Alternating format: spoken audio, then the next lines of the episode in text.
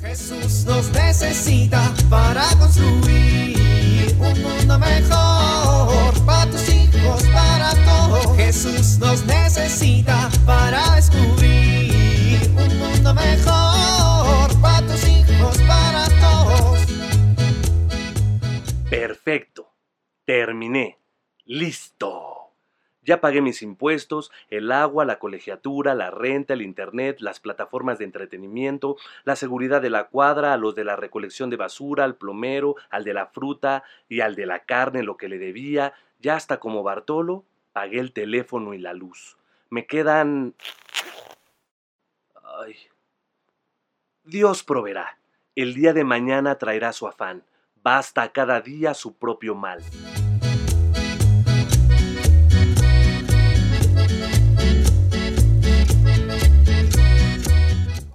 Qué lata, qué lata, qué lata. ¿Qué pasó, Paquito? Ay, mamá, la maestra se volvió loca de remate. ¿Qué maestra? Pues la de religión. Ya ves que siempre anda diciendo cosas raras, pero ahora sí de plano se la zafó. ¿Por qué, Paquito? Pues porque anda diciendo que los pobres son bienaventurados, que los que son perseguidos, que los que hay puras jaladas, mamá. Paquito, no son ningunas jaladas. A ver, mamá, ¿me puedes explicar en qué lógica o en qué mundo paralelo está bien ser pobre? Jesús no dice que esté bien, dice que si eres pobre eres bienaventurado. ¿Por qué, mamá?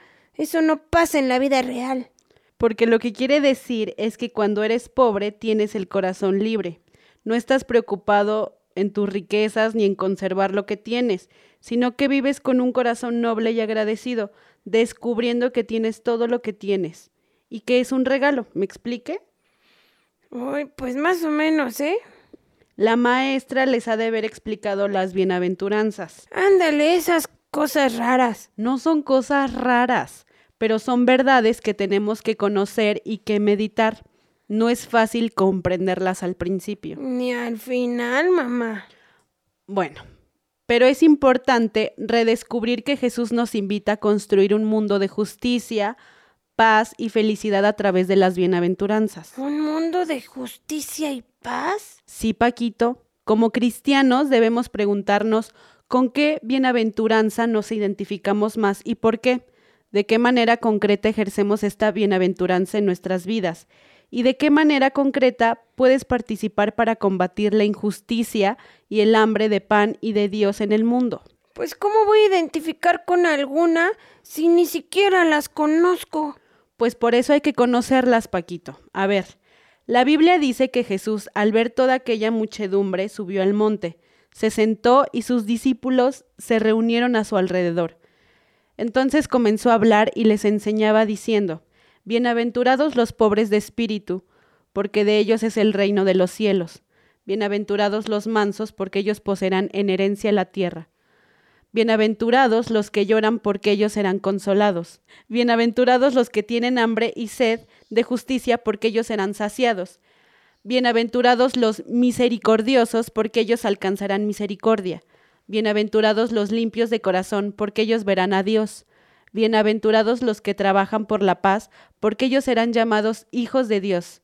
Bienaventurados los perseguidos por causa de la justicia, porque de ellos es el reino de los cielos. Pues suena un poco contradictorio, ¿no? Es precisamente el mensaje que Jesús quería dejar a sus discípulos, que el reino de los cielos es una contradicción. Ay, qué difícil es seguir a Jesús. Al contrario, Paquito, las bienaventuranzas nos enseñan que son los sencillos y los pobres los que pueden seguirlo. Es cosa de abandonar los apegos y escucharlo en nuestro corazón. Y para eso está el Espíritu Santo, siempre listo a aconsejarnos, guiarnos y a llevarnos por buen camino. Bueno.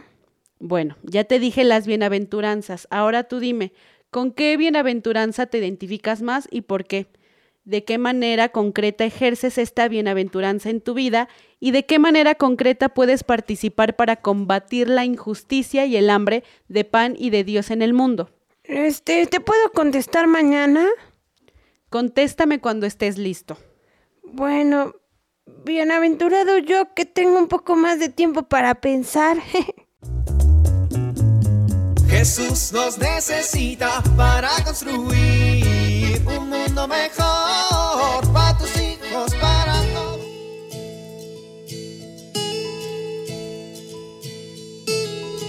Es muy importante que eduquemos a los hijos en el autodominio. ¿Qué significa esto? Que les ayudemos a desarrollar la capacidad de dominar sus emociones, sus impulsos, su cuerpo. A veces no sabemos cómo ir formando esto y queremos que se controlen en un determinado momento y no lo logramos. Como en un deporte, el autodominio se tiene que ir ejercitando. Pero ¿cómo puedo hacerlo? Te propongo un ejercicio muy práctico que puedes hacer todos los días. Cuando tus hijos terminen de comer, haz este juego. Pídeles que se queden un minuto sentados sin moverse. El que se mueva antes del minuto pierde. A través de un sencillo juego les estás ayudando a dominarse y esto fortalece su carácter. Soy Pilar Velasco.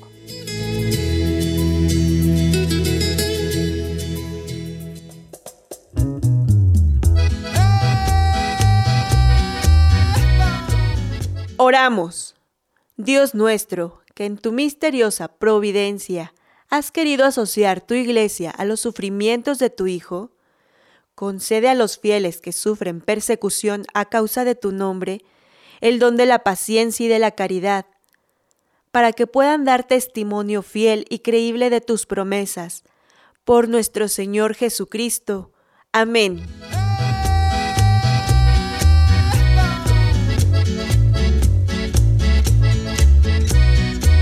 Jesús nos necesita para construir. Vivir en familia. Esta semana podrá leer y meditar en familia las bienaventuranzas. Platiquen y seleccionen algunas estrategias para vivirlas de manera concreta en la comunidad. Realicen en familia una oración por los cristianos perseguidos en el mundo.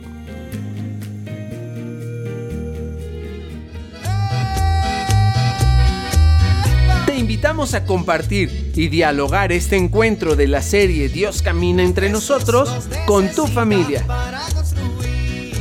RCP es un programa de PPC México al servicio de las comunidades parroquiales. Hasta la próxima.